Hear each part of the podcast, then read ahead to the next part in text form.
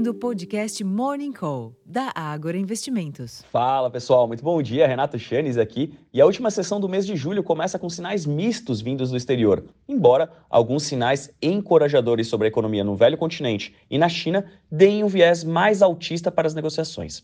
Em paralelo, o principal órgão de planejamento chinês detalhou hoje medidas para incentivar o consumo doméstico, enquanto grandes cidades, incluindo Pequim e Shenzhen, prometeram atender melhor a crescente demanda na área de habitação, ajudando a impulsionar as ações de empresas do setor imobiliário negociadas na China continental e também em Hong Kong, o que também impulsionou os preços do minério de ferro, que fecharam em alta de 0,54% da Lian, cotados ao equivalente a 117 dólares e 76 centos por tonelada.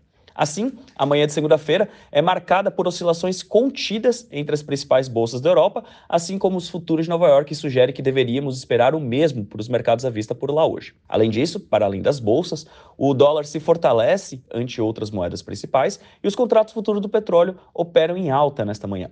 Este anúncio de novos estímulos na China, somados ao desempenho do petróleo, deve funcionar como um combustível adicional aos ativos locais neste início de semana, embora a decisão do Copom, apenas na quarta-feira, e a retomada dos trabalhos no Congresso amanhã possam limitar sim um pouco dos ajustes.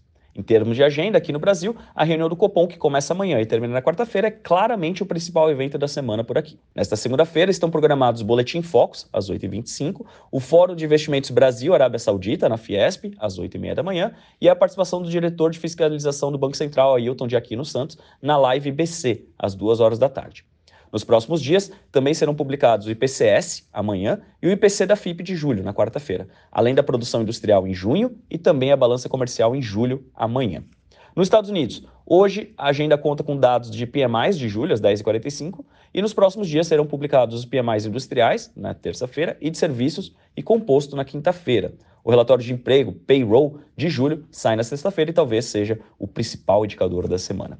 Na Europa, segundo dados preliminares divulgados hoje mais cedo pela Eurostat, o produto interno bruto, PIB, da zona do euro cresceu 0,3% no segundo trimestre de 2023, ante os três meses anteriores, superando assim a expectativa de alta de 0,2% no período. E após a economia do bloco encolher 0,1% no primeiro trimestre e entrar em recessão técnica. Em relação ao mesmo intervalo do ano passado, o PIB da zona do euro se expandiu 0,6% entre abril e junho, variação que vem em linha com o consenso. Alternativamente, a taxa anual de inflação ao consumidor, o famoso CPI da zona do euro, desacelerou para 5,3% em julho, ante 5,5% em junho, ficando acima da expectativa de 5,2%. Já o núcleo do CPI, que, por exemplo, desconsidera os preços de energia e de alimentos, teve acréscimo anual de 5,5% em julho, repetindo a variação do mês anterior. Neste caso, no entanto, o consenso era de aumento menor do núcleo neste mês, de 5,3%. Para os próximos dias são esperados os PMIs industriais, terça-feira, e serviços e composto na quinta-feira, da Alemanha, zona do euro e Reino Unido. Na China, o índice de gerentes de compras do PMI industrial subiu de 49 pontos em junho para 49,3 pontos em julho, segundo informou o Escritório Nacional de Estatísticas do país, ficando acima da previsão de 49 pontos. Apesar da melhora no indicador em julho, o valor ainda indica uma contração da atividade econômica pelo quarto mês consecutivo.